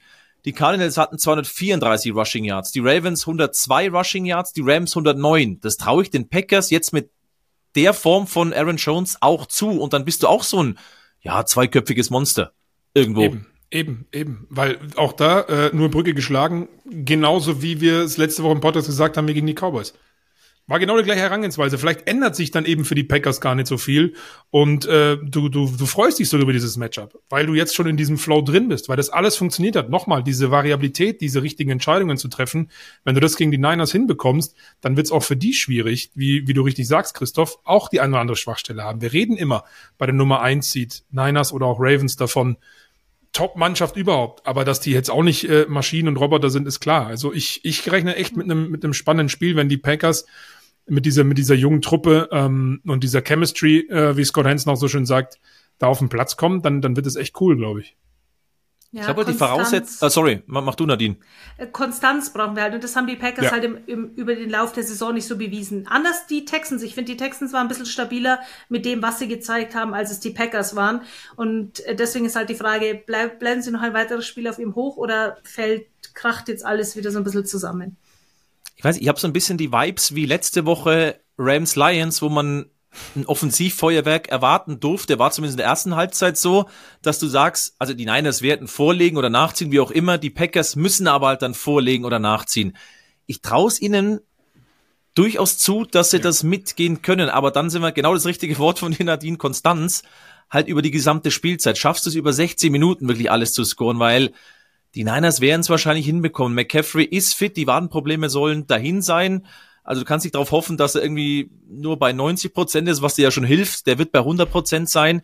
Und da bin ich echt gespannt. Wenn diese Offense so funktioniert wie die letzten Wochen, glaube ich, können sie mithalten, weil der Defensive bei den Packers traue ich immer noch nicht über den Weg. Das waren jetzt zweieinhalb gute Spiele, ja. aber es sind halt die Niners und die Cowboys waren gut, aber sind auf einem anderen Niveau. Die wurden von den Niners auch auf allen Ebenen zerstört vor ein paar Ja. Wochen. Und die Niners, die, es sind halt nochmal eine Offense, die viel mehr auch Pre-Snap schon macht. Die arbeiten viel mehr mit ihren Motions. Die setzen ihren Fullback und ihre Titans mit ganz anderen Winkeln nochmal ein. Und deswegen finde ich das Scheme, das sie spielen, nochmal ein Level höher. Und ähm, deswegen würden die Niners mit ihrer Offense gegen die Defense der Packers gewinnen. Genauso wäre es nämlich dann auch, weil wenn Jordan Love auf der Bank sitzt, kann er sowieso nichts tun. Und aber auf der anderen Seite muss man auch dazu sagen, das ist natürlich ein Shanahan-System der 49ers, aber Matt LaFleur ist ein Coach, der dieses ähm, dieses Scheme natürlich äh, sehr sehr gut kennt und ich bin mir auch sicher, dass Kyle Shanahan ganz viel mit seinem Defensive Coordinator zusammensitzen wird und über Matt LaFleur sprechen wird das ist auch nochmal natürlich ein spannender Faktor, den wir gar, so gar nicht beurteilen können von außen, aber die kennen sich wirklich, wirklich gut und das darf man natürlich auch nicht unterschätzen. Das finde ich einen richtig wichtigen Punkt, weil ähm, Matt LaFleur oder LaFleur, ich weiß immer noch nicht, was richtig Ja. ist, der Matt auf jeden Fall aus Wisconsin, Der da. äh, der hat ja unter Kyle Shanahan gearbeitet ähm, in Washington, bei damals noch den Redskins, da war Shannon Offensive Coordinator, LaFleur, LaFleur war Quarterbacks Coach, also das sind ja auch ähnliche Systeme, muss man ja auch sagen. Da ist auch viel Play-Action-Spiel zu, sind viele äh, Play-Action-Spielzüge mit, du hast gesagt, auch Pre-Snap-Motion, die sind ja schon einigermaßen miteinander verwandt. Du hast ja nicht zwei komplett konträre Systeme. Und könnte ich mir schon vorstellen, dass äh, die Packers das zumindest für ein Spiel hinbekommen. Wenn es zehn Spiele wären, dann gehe ich zu 100 Prozent bei den Niners mit. Aber so ein Spiel mal, wer weiß, was passiert. Sie werden Sie ärgern, sich, sagen wir es so. Ja. Sie, sie können sich so ein bisschen spiegeln und das macht es, glaube ich, sehr, sehr spannend äh, in diesem Matchup. Und ich wollte nur übrigens mit anmerken, als Übergang zum nächsten Spiel, gefährliches Halbwissen an der Stelle von mir, aber soweit ich es im Kopf habe, hat immer das Team gewonnen, was als erstes gescored hat. Und das ist zum Thema, äh, wenn die Packers nachlegen müssen, etc. pp., was ihr gerade der schon Wildcard, meinst du? habt. In der Wildcard-Runde, ja. Ja, ich glaube, es war wirklich so. Das habe ich, glaube ich, auch gelesen, ja. Genau. Deswegen sehr interessant. Ähm, lass uns weitermachen mit dem nächsten Spiel, was da heißt Tampa Bay Buccaneers at Detroit Lions am Sonntag ab 20.45 Uhr bei uns auf The Zone äh, zu sehen. Und ähm, Ich drück, Ja. oder? jawohl, du drückst. Und auch da, ich weiß, es klingt immer alles irgendwie gleich, weil es die Playoffs sind, aber die stehen auch nicht umsonst da. Und eigentlich ist für mich da, bevor wir sportlich werden, diese Feel-Good-Story ein Thema. Äh, mit, mit Jared Goff eigentlich weggeschickt, gewinnt gegen sein Ex-Team jetzt, gegen die Rams. Baker Mayfield, äh, vier Teams in zwei Jahren und plötzlich ist er der Leader und der wird überall gehypt und ist lustig drauf und ist einfach ein Anführer. Äh, das ist für mich das, was über diesem Spiel steht, ähm, weil ich es echt cool Ich finde. muss wenn gerade schmunzeln. Warum? Du könntest aus Goff Mayfield machen, aus Detroit äh, Tampa Bay. Dann wär's auch ein Treffer. Weil ich gerade dachte, Feel Good Story, mit welcher fängt er jetzt an? Mit der so, Lions Feel ja. Good Story Ja. oder mit der mit der Bucks Feel Good Story? Es ist an und für sich ist dieses Match ein Mayfield Good Story Goff the Field. Versteht ihr, was ich meine? Aber gut, das nur mal, das ist wieder mal was anderes. Nein, aber für mich Sag ist das das nochmal. Nein, Unfallfrei? Sag das nochmal. Nein, ihr könnt es nachlesen. ähm, nee, ich finde es immer cool, weil man auf beide Quarterbacks oft genug immer drauf, äh, drauf geklopft hat, egal bei welchen Teams sie vorher waren oder auch beim jetzigen. Und deswegen ähm, habe ich auch so das Gefühl, die sind beide irgendwie im Gleichschritt unterwegs, beide spielen eine super Saison mit 4.500 Yards etc. pp. Beide sind jetzt in dieser Divisional Round. Also das mal vorweg. Ähm, was ich interessant finde bei diesem Matchup, ähm, Nadine, in Woche 6 hat man gegeneinander gespielt. Wir sagen es auch immer wieder, haben wir gerade eben bei dem anderen Spiel auch gesagt. So richtig vergleichbar ist es nicht. Da haben die Lions aber 20 Ja. zu 6 gewonnen und da war noch das große Thema, welche Laufverteidigung es besser hinbekommt, gewinnt dieses Spiel. Problem ist nur, jetzt ist die Bucks Laufoffense mittlerweile totaler Müll. Also die ist nicht existent mit Rashad White. Das Ja. funktioniert nicht. Also ist das Matchup schon mal gewonnen, oder? Also nur vom, von der, von der Laufdefense her jetzt gesehen, nicht das komplette Matchup. Ja, also die, die Bucks, die strugglen ja schon die ganze, die ganzen letzten Wochen damit irgendwie ein äh, Laufspiel auf die, auf den Rasen zu bekommen. Und das ist natürlich immer schwierig überhaupt. Deswegen ist es ehrlicherweise auf der anderen Seite auch wieder erstaunlich, dass sie es mit 32-9 gegen die Eagles, Eagles gewonnen haben. Eben genau aus dem Grund, weil sie so Probleme mit dem Laufspiel haben. Und auch wenn Baker Mayfield jetzt einen richtig guten Job macht. Ich meine, der hat über 300 Yards geworfen, er hatte drei Touchdowns. Aber sich nur auf das Passspiel zu verlassen, das funktioniert halt einfach nicht. Auf der anderen Seite steht ihnen eine Lions Secondary gegenüber, die auch mehr als Probleme hat, ähm, ein Passspiel zu stoppen. Aber ja, es ist und bleibt, und da muss es keine 49ers Offense sein, weil die ähm, von ihrem Laufspiel leben. Aber du brauchst ein funktionierendes Laufspiel, um balanciert auch Plays callen zu können. Und je weiter man kommt, desto wichtiger ist dieses balancierte Callen, weil du dann natürlich Gegnern gegenüberstehst, ähm, die dann auch stoppen können, wenn sie wissen, was kommt. Es gibt natürlich in der Regular Season hast du auch Gegner, die wissen, okay, Laufspiel ist deine Stärke, aber können es trotzdem nicht stoppen. Aber das ist halt in den Playoffs dann irgendwann einfach nicht mehr der Fall. Und äh, deswegen ist es trotzdem erstaunlich, muss ich ehrlich sagen, aus meiner Warte, dass die Buccaneers so weit gekommen sind. In dem Spiel vorher waren es drei Field Goals, die sie gescored haben in der Offense. Und das ja. zeigt wieder, wie wenig konstant sie auch sind in dem, was sie tun. Deswegen, das war ein grandioses Spiel, was wir zuletzt gesehen haben. Aber du weißt bei den Buccaneers einfach nicht, was du am nächsten Tag bekommst. Weil man muss vielleicht zu diesem Eagles-Matchup nochmal gehen, wenn wir auf die andere Seite schauen. Was mich schon gewundert hat, dass bei den Eagles das Laufspiel so gar kein Faktor. Auch Hurts, der hatte einen Lauf, also ein Carry für, ich glaube, fünf Yards waren, also das war quasi nie existent. Das war für die Bucks überhaupt kein Problem und war wahrscheinlich auch im Matchplan mit dabei. Du musst die Eagles im Lauf zumindest ein bisschen einzäumen können. Da muss man ehrlicherweise sagen, die werden Gibbs Montgomery nicht, nicht stoppen können. Auf der anderen Seite hast du keinen, oder es ist ein Quarterback von den Lions, der, ähm, oder zumindest nicht so stoppen können, dass es gar nicht stattfindet wie bei den Eagles. So muss man es vielleicht besser formulieren. Aber du hast einen ganz anderen Quarterback-Typen mit Jared Goff. Das ja. ist der, der Pocket Passer, der bewegt sich nicht großartig, die werden den blitzen, blitzen, blitzen. Goff ist aber gar nicht schlecht gegen den Blitz. Ähm, ich glaube, Hertz ist der Quarterback, der am meisten geblitzt wurde. Ich glaube, das Matchup war für die Bucks gar nicht so schlecht gegen die Eagles. Ich finde, gegen die Lions ist es schlechter von der Voraussetzung her. Mhm. Also ja. die Bucks, äh, um äh, nicht falsch verstehen, die werden den Lauf der Lions richtig schwer machen, weil sie das können sie verteidigen. Aber halt nicht so, wie es gegen die Eagles war, dass das eigentlich de facto nicht stattfindet. Das, glaube ich, wird schwierig werden. Ich wollte es gerade nochmal. Noch, Lions, oh, Entschuldige, bitte. Ja, nee, alles gut. Äh, ich, ich wollte gerade nur nochmal das anmerken, nämlich genauso war es auch in Woche 6. Da haben sich beide komplett im Laufspiel rausgenommen gegenseitig, aber mhm. Jared Goff 350 Yards, drei Touchdowns. Emin Rasen Brown 124 Yards ein Touch. Also dementsprechend, ähm, das kann man schon immer nochmal hernehmen als direktes Matchup, auch wenn es ein paar Monate her ist. Äh, also ja. und und da sind wir wieder, und Nadine, dann kannst du auch äh, machen beim Thema, dass die Detroit Lions Offense eben mit diesem Jared Goff und vor allen Dingen auch im Passspiel mit St. Brown, Laporta ähm, und auch Reynolds jetzt neuerdings, muss man auch dazu sagen, gegen die Eagles, äh, gegen, gegen, die, gegen die Rams, ähm, halt echt gefährlich sind, auch für die Bucks. Die, finde ich, die ganze Saison über hat mich da die, die Defense eigentlich schon überzeugt. Und auch gegen die Eagles, das war super Matchplan. Ob du den genauso umsetzen kannst gegen die Lions, mag ich genauso wie du, Christoph, bezweifeln. Ja, ich, ich, spannender Punkt ist auf jeden Fall ähm, aggressive Defensive Bugs, die werden blitzen, genauso wird's kommen. Es gibt so zwei Seiten von Goff gegen den Blitz. Auf der einen Seite hat er ja die zwei meisten Interception, auf der anderen Seite hat er die meisten Passing Touchdown gegen Blitz. Eines steht äh, fest, Goff hasst Sex. Also während ein äh, Baker Mayfield auch mal die Schulter runternimmt und physisch wird, wenn er läuft, ist, will Goff natürlich äh, nicht angefasst werden. Das äh, sind zwei sehr unterschiedliche Quarterbacks, aber der Laufangriff ist natürlich schon eigentlich sehr effektiv. Das ist One-Two-Punch. Dann Montgomery durch die Mitte, gibt's über außen. Montgomery durch die Mitte, gibt's über außen. Sollte es nicht funktionieren, hat er eben noch all diese Anspielstationen. Und deswegen glaube ich, ähm, für die Lions gilt, wie gut kann Jared Goff auf den Ball aufpassen, ob sie gewinnen oder nicht. Denn er hatte Spiele, wo er einfach gefummelt hat, Interceptions geworfen hat, glaube, drei Spiele mit drei Turnovers und das trägt irgendwie Goff für mich so mit, egal in welcher Phase sie gerade sind. Wenn Goff auf den Ball aufpasst, ihn weder fummelt noch hergibt über eine Interception, dann ist diese Offense schon unfassbar stark.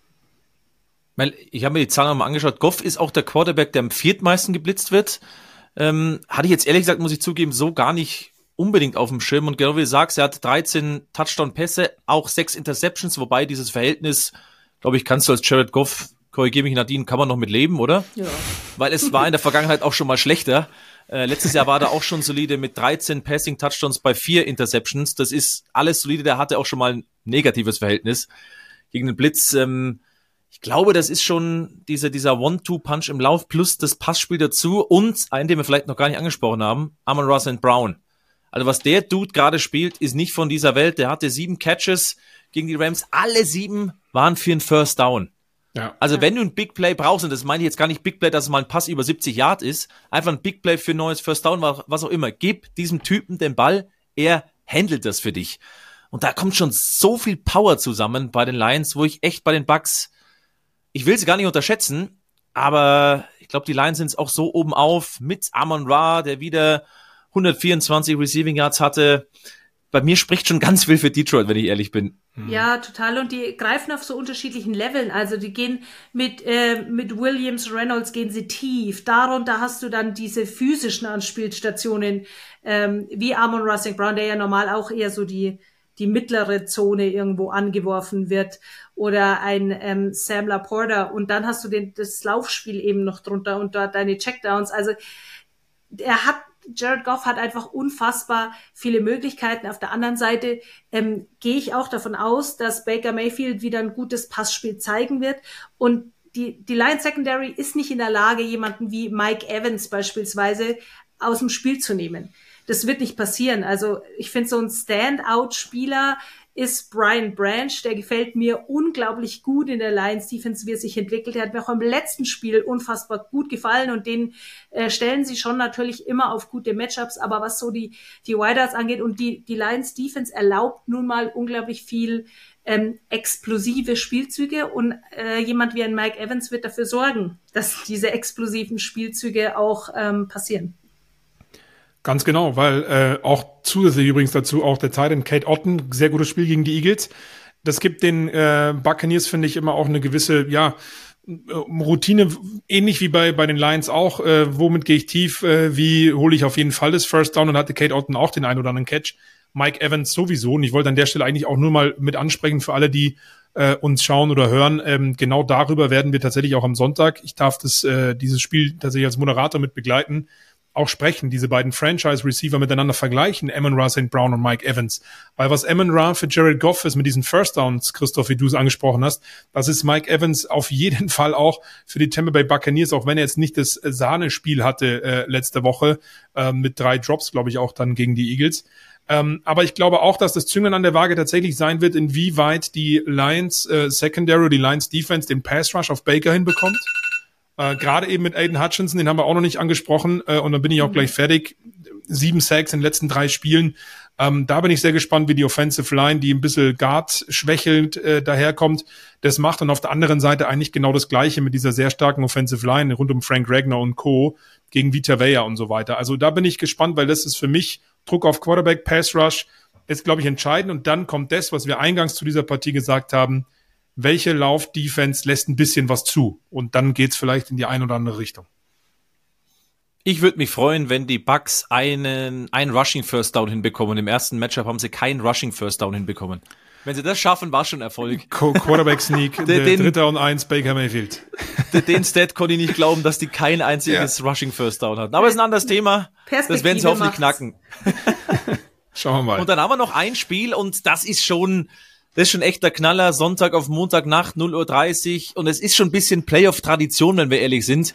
Die Kansas City Chiefs, und jetzt aufgepasst, bei den Buffalo Bills. Ich drück mal auf die Uhr, 10 Minuten. Bei den Buffalo Bills für Patrick Mahomes das erste Auswärts-Playoff-Spiel überhaupt, das jetzt nicht in einem Super Bowl stattfindet. 13 Mal Arrowhead, dreimal auf neutralem Grund, da war es eben ein Super Bowl. Das ist für den was ganz was Neues. Was machen wir damit, Nadine? Kann das Patrick Mahomes? Kann der auswärts Playoffs spielen? Weißt du überhaupt, was das ist? Muss der seine Arrowhead-Kabine haben? ja, das ist eine gute Frage. Das werden wir jetzt erst feststellen. Ähm, grundsätzlich steht, äh, äh steht die Siegeserie, äh, ja, oder stehen die Siege auf seiner Seite gegen Josh Allen, so muss man sagen. Aber ich tue mich so schwer, die Chiefs Offense einzuschätzen, weil die hat so unfassbar gekämpft die letzten Wochen und ähm, erstaunlicherweise gut dann abgeliefert bei Bedingungen, bei denen man eigentlich gar nicht Football spielen dürfte. Mhm. Ja? Also das, das war mal katastrophal für alle und auf jeden Fall auch kein Vorteil für die Chiefs, das ist kein Vorteil für niemanden. Aber diese Offense hat ähm, so unfassbare Probleme gehabt und ich habe immer gesagt, jetzt kommen sie bald, jetzt kommen sie bald und dann waren wir in Woche 16, 17 und dann ging es so weiter. Man also ich tue mich unfassbar schwer einzuschätzen, was, was bekommt man. Ich meine, ähm, Patrick Mahomes hat ein Career High an Interceptions. Auf der anderen Seite muss man natürlich auch wieder all diese Wide Receiver Drops sehen, die die ganze Zeit passieren. Ich meine, jetzt war, hat ähm, ähm, Travis Kelsey, jetzt hätte ich schon fast äh, Jason gesagt, aber Travis Kelsey äh, auch mal wieder mitgespielt. Aber ich meine, der hatte auch drei Drops. Also das, die, das ist ja nicht erledigt, dass die Wide Receiver auch einfach nicht konstant spielen. Äh, Rashid Rice hat sich jetzt äh, so ein bisschen geoutet als ähm, der Go-To-Guy, aber diese Offense, ich weiß es nicht. Nur weil sie jetzt einmal wieder gut abgeliefert haben, können wir ihnen jetzt vertrauen, dass sie jetzt im Post-Season-Mode sind und jetzt funktionieren sie wie früher? Ja. Mhm. Dafür war, glaube ich, Miami zu angeschlagen. Das macht mir Bauchweh. Das, Weil ich fand die Leistung gut von den Chiefs, aber es waren halt, die Dolphins waren einfach, das war keine Playoff-Mannschaft in der Defensive, so leid's ja. mir tut. Nein. Deswegen, ja. deswegen würde ich auch bei den Chiefs nicht sagen, dass die Offense so gut war, sondern die war solide, wie sie hat sein müssen. Ja, also ja. dementsprechend. Aber ich finde natürlich auch spannend, weil bei, bei Bills gegen Chiefs reden wir natürlich in den Playoffs immer über das Revenge Game von dem, weil da war es so, das Revenge Game von dem, von dem und dem. Immer ist irgendwie Revenge mit dabei. Und in Woche 14 sind sie ja schon mal aufeinander getroffen. 20 zu 17 Sieg für die Buffalo Bills. Und ihr erinnert euch, da war dieser ganz komische Call am Ende und diese ganz große Meckerei von Andy Reid und Patrick Mahomes rund um dieses, ähm, ja, äh, zu weit vorne aufstellen von Kadarius Tony, glaube ich, war es. Äh, und dann ja, auch ja. dieser Satz mit zu, zu Josh Allen direkt nach dem Spiel. Also so einen Call hat er noch nie gesehen. Also ist es vielleicht dann wieder ein Revenge-Game mehr für die Chiefs als für die Bills, die sagen können, was habt ihr denn da die ganze Zeit so rumgejammert? Wir haben euch geschlagen, fertig ist es. Äh, dementsprechend gibt das Ganze wieder so schöne Brisanz. Und das finde ich halt so geil. Und ich muss ehrlich sagen, wenn man jetzt einfach mal nur diese Formkurve hernimmt, wie es ihr auch gerade schon angesprochen habt bei den Chiefs, gerade bei der Offense, da muss man auf Seiten der Buffalo Bills sagen, die waren vor äh, einigen Wochen noch 6-6 gestanden in der Regular Season. Wir dachten, die schaffen es in der AFC gar nicht mehr in die Playoffs.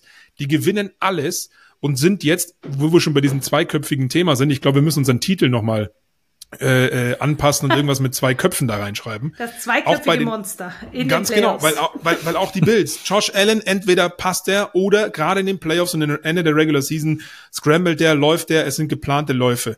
Äh, und das Laufspiel generell über Cook auch. Und immer das, und das haben wir schon mal gesagt hier bei uns im Podcast vor einigen Wochen, als wir die Bills gesprochen haben, immer das, was sie brauchen, zeigen die Buffalo Bills. Und jetzt ist die Frage, was brauchen sie mehr gegen die Chiefs? Das Laufspiel, um mit den über 230 Yards zu erlaufen, wie äh, vor einigen Wochen gegen die Cowboys, oder Josh Allen aus der Pocket raus und dann an bei äh, First and Goal von der 5, gib ihm und Quarterback Draw rein in die Endzone. Ich bin echt gespannt, welches Gesicht wir da sehen, Nadine. Ja, ich glaube, wir sehen ein, ein Pass-Heavy ähm, Spiel wieder und das ist so das Einzige, was vielleicht ein bisschen ähnlicher ist zu der Begegnung, ähm, die wir ja schon in Woche 14 gesehen haben, auch wenn es jetzt kein, kein High-Scoring-Ergebnis war. Aber ich glaube, es ist ähm, doch deutlich ähm, mehr Passspiel, als wir jetzt vielleicht vermuten wollen würden. Und da sehen wir natürlich auch spannende Matchups nochmal ähm, so Wide Receiver gegen die Bees. Also wenn ich auch jetzt an einen ähm, an die Secondary der Chiefs denke, die ja wirklich auch stark ist. Und die Chiefs ja. hat ja auch die Chiefs Defense hat die Chiefs dahin gebracht, wo sie sind. Nicht Mahomes und nicht die Offense, sondern die Defense der Kansas City Chiefs. Und äh, deswegen ist es auch eigentlich der Teil der Mannschaft, dem ich dann auch lieber zuschaue, weil äh, wir da auch echt tolle Matchups sehen. Ob das äh, vorne an der Line of Scrimmage ist mit dem Chris Jones oder eben ein äh, Jerry Sneed, der dann gegen den ähm, Stefan Dix oder wen auch immer ähm, spielen wird. Aber ähm, es ist ein hochbrisantes Matchup, ein Matchup, das man schon so oft gesehen hat. Und trotzdem hat es wieder so kleine Twists, aber ich, auch wenn die Bills unfassbar inkonsistent waren über die Saison, auch, äh, wie gesagt, Josh Allen mit Karriere-High an Interceptions, ähm, denke ich trotzdem, also wenn ich jetzt tippen müsste, würde ich auf, auf die Bills tippen, weil dafür die Chiefs einfach viel zu wenig konstant über die Saison gezeigt haben. Und ich langsam auch bezweifle, dass sie das haben, was es braucht in der Offense, um gegen ein High-Scoring-Team dann wie die Buffalo Bills das wahrscheinlich sein werden ähm, am Wochenende zu gewinnen. Das Lustige ist ja bei dem Matchup, ähm, man schaut drauf, wenn man sich ans letzte Playoff-Duell erinnert vor, was ist jetzt dann, zwei Jahren, äh, das Overtime-Duell 42-36, Gabe Davis mit den vier Receiving Touchdowns Flo, das ist das, was wir vor der Saison ja. mit ihm in Frankfurt auch so ein bisschen besprochen haben. Das war ja das mit eins der besten Footballspiele ever. Ich finde aber bei beiden Mannschaften kannst du auf die Defensive schauen. Chiefs, Nadine, ich glaube, das sagen wir jetzt schon die ganze Zeit, das ist legit deswegen spielen die so guten Football, wie sie spielen. Ja. Mahomes Deswegen ist auch top, da, keine Frage. sind, ja. Genau. Aber man kann das bei den Bills ja auch so ein bisschen sagen. Diese Mhm. Offense ist besser, nur ich finde, da fehlt auch die Konstanz äh, in den letzten, also auch gegen, gegen Pittsburgh. Auf einmal denkst du wieder, warum sind die Steelers wieder hier drin im Spiel? Das kann doch nicht wahr sein. Das liegt nicht an der Offense, nicht nur an der Defense, das ist immer ein Miteinander. Aber das hatten sie ja die Wochen zuvor immer. Ihre Qualität ist, sie können irgendwie den Schalter umlegen. Ah, wir brauchen heute Laufspiel, wir laufen. Ah, wir brauchen heute ein bisschen mehr Passspiel. Josh Allen, heute sind es drei Touchdown-Pässe, keine Interception oder eine blöde Interception, die eingepreist ist. Die haben da so ein unfassbar gutes Näschen und jetzt komme ich zu meinem Fragezeichen. Diese Bills-Defensive ist halt, also ist eh schon angeschlagen und jetzt habe ich es mal aufgeschrieben. Auf Linebacker, Tyrell Dodson war gegen Pittsburgh raus. Terrell Bernard, der mir am allerbesten gefällt bei den Bills in dieser Saison. Knöchelverletzung war dann raus im, im Steelers-Spiel. Ähm, Bellen Spector mit Rückenproblemen hat sich auch im Pittsburgh-Spiel verletzt. Das waren jetzt die Linebacker. Ich gehe weiter zu den Cornerbacks. Äh, Teron Johnson, Concussion sich zugezogen, also Gehirnerschütterung. Rasul Douglas, der gar nicht gespielt hat gegen die Steelers. Christian Benford, der im Pittsburgh-Spiel raus musste. Und dann bei Safety noch Taylor Rapp, ähm, der gegen die Steelers schon raus war. Das, also, ich glaube immer noch, die meisten werden da zurückkommen. Aber die haben eh schon so viele Ausfälle. Eigentlich darf ja keiner mehr ausfallen. Gegen halt dann doch mal Holmes. Ja, und jetzt können wir wieder die Verbindung ziehen zu dem, was wir gerade gesagt haben mit den Miami Dolphins. Da war es ja auch so, dass einfach schon viele verletzt sind und es spielt natürlich eine Rolle, deswegen auch guter Punkt, dass du das nochmal ansprichst, weil klar, wir können die beiden Teams vergleichen, wenn du die Leute nicht auf dem Platz hast. Dann, Genau, dann in der Theorie schwierig. ist es die beste Defense der Welt vielleicht, aber wenn die nicht Ja, da sind, ja. hilft's mir nichts. Ja, ja. Und sind, sind natürlich, äh, sind natürlich angeschlagen, beide Teams. Also auch wenn, wenn die ähm, Chiefs jetzt nicht so viele Verletzte haben, aber ich bin davon überzeugt, wenn du aus einem gefühlt minus 30 Grad Spiel kommst, Mhm. ähm, dass die nicht, also das macht ja was mit deinem Körper. Ich meine, gut, da wird es jetzt auch wieder kalt sein, aber nichtsdestotrotz, die werden, die sind jetzt sicherlich auch nicht fit, aber deswegen, ja, guter Punkt, wie natürlich dann äh, die Defense abschneidet oder ob es dann genauso ist wie im letzten Spiel der Chiefs, dass die gegnerische Defense dann die Offense einfach im Rahmen ihrer Möglichkeiten äh, machen lässt. Also bei der Begegnung, die, das fällt mir auch am schwersten, das so zu greifen, einfach, weil wir eben so verschiedene Teams gesehen haben von Woche zu Woche. Und Weil da würde ich ja- den, den, den, den, Bill- ganz kurz noch, den Bills tatsächlich den, den, den Bonus geben. Da war das ganze Jahr über schon diese Next Man Up Mentalität in der Defensive. Mein Gott, wir haben einen Matt Milano, der zum Beispiel gar nicht mit dabei ist, einen White auf Corner, der nicht mit dabei ist. Also da wäre noch mehr Klasse eigentlich da. Und sie bekommen es trotzdem hin, dass diese Defense gut funktioniert. In den letzten sechs Spielen haben sie vier Passing Touchdowns zugelassen. Äh, alle waren innerhalb von zehn Yards. Also diese Bills Defense hat schon was und ist hoffentlich besser bestückt als die Dolphins Defense.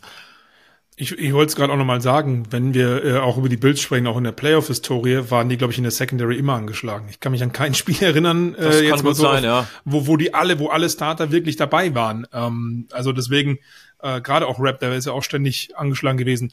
Aber ähm, ich finde es tatsächlich auch sehr vergleichbar, Nadine. Ich wollte dir da nur nochmal äh, zustimmen und sagen, ähm, wenn man mal guckt, auch nochmal, um auf die Chiefs Offense zu sprechen zu kommen, was Travis Kelsey hat auch liegen lassen im Spiel gegen die Dolphins. Ja, das mag vielleicht auch wegen der Temperaturen der Fall gewesen sein. Aber für mich könnte eben auch genau dieses Thema ein Punkt sein, weil bei den Dolphins war eine komplett neue Linebacker-Unit dabei. So weit wird es bei den Bills jetzt vielleicht nicht gehen, aber Christoph hat es angesprochen, der eine oder andere ist da eben dabei. Ich bin gleich soweit. Ähm, Nein, alles gut, der, mach ruhig. der, der, Wecker, der Wecker klingelt wieder. Ähm, aber da geht's für mich halt natürlich, und du weißt es als, als äh, Coach auch von der defensiven Seite erst recht, da geht's um diese Kommunikation und Übergaben. Wann übergebe ich meinen, meinen Gegenspieler, meine Mitspieler oder wann gehe ich mit? Man-Coverage, Zone-Coverage, egal was du gerade in dem Moment spielst, ist natürlich immer unterschiedlich. Und das ist was, was Mahomes auf jeden Fall, vor allen Dingen mit Travis Kelce, underneath, über die Mitte attackieren kann, wo es wirklich gefährlich werden kann. Und wenn er dann das eine oder andere offene Fenster bekommt, dann geht er eben wieder ein bisschen tiefer auf Rasheed Rice und die, die Gegenspieler sind zu spät da, um zu tackeln. Gut, sie werden besser tackeln als die Eagles, das werden, glaube ich, alle Teams in dieser Runde. Aber ähm, am Ende des Tages ist das, glaube ich, wirklich was, ähm, wa- was die Bill, äh, was die Chiefs tatsächlich so ein ganz kleines bisschen zum Favoriten macht, je nachdem, wer dann wirklich alles ausfallen wird bei den Bills. Ja, die Frage ist, wie ist die Stimmung auch im Lockerroom? Du hast das äh, Spiel angesprochen, wo Andy Reid ausgerastet ist und Patrick Mahomes. Und da, da kriselt auf jeden Fall was. Das wird ja auch Und von allen wieder man- auf, aufgegriffen, weißt du, auch von den US-Medien. Das ist ja. ja. auch wieder so ein Ding. Du wirst damit konfrontiert da werden. Ist, da ist ein Herd ja. und die Frage ist nur immer, wie viel, wie gut kriegen sie den Deckel drauf oder explodiert das ganze Ding? Oder steht ein kleines Kind mit Spiritus daneben. genau. ah, das ist ein tolles Matchup. Sonntag auf Montag äh, um 0.30 Uhr, das ist schon, das ist einfach Playoff-würdig. So ist es. Auf so ist Fall. es. Dann lass uns nochmal schnell durchgehen, bevor wir Nadine verabschieden, was wir alles haben, oder? Ähm, nur nochmal für euch der Vollständigkeit halber, also die Divisional Round komplett auf The Zone zu sehen. Äh, die Texans bei den Ravens Samstag ab 22.15 Uhr mit Nadine und auch Christoph, die sind da beide am Start. Dann haben wir die Packers bei den San Francisco 49ers direkt im Anschluss, Sonntag circa 2.15 Uhr. Die Tampa Bay Buccaneers bei den Lions am Sonntag dann um 20.45 Uhr. Da habe ich das Vergnügen mit Arik Bredendig und Günter Zapf. Und dann als Abschluss Montag 0.30 Uhr, äh, auch eine sehr humane Zeit für den einen oder anderen, die Chiefs bei den Bills. Das sind die vier Spiele, die ihr auf The Zone ähm, ja alles erleben dürft. Und dann, glaube ich, sind wir ganz gut im Bilde, oder Christoph? Äh, man hätte, glaube ich, noch 20 Minuten mehr erzählen können, aber wir wollen ja einigermaßen im Rahmen du bleiben. Hast den Timer und, äh, gestellt. Von so daher sage ich schon mal vielen lieben Dank, Nadine. Wir sehen uns ja dann spätestens am Samstag. Sehr Jawohl. gerne, wir sehen uns am ich Samstag. Ich freue mich drauf. Ich auch. Und ansonsten so abonnieren, kommentieren, liken, alles Mögliche. Und dann würde ich sagen, viel Spaß mit der Divisional Rounds ähm, auf vier. Enge Spiele hoffentlich, spannende Spiele, dass wir nächste Woche auch zu besprechen haben. Da habe ich aber, glaube ich, da brauchen wir keine Bedenken haben. So ist es. Bis zum nächsten Mal. Tschüss, macht's gut. Endzone, der The Zone NFL Talk.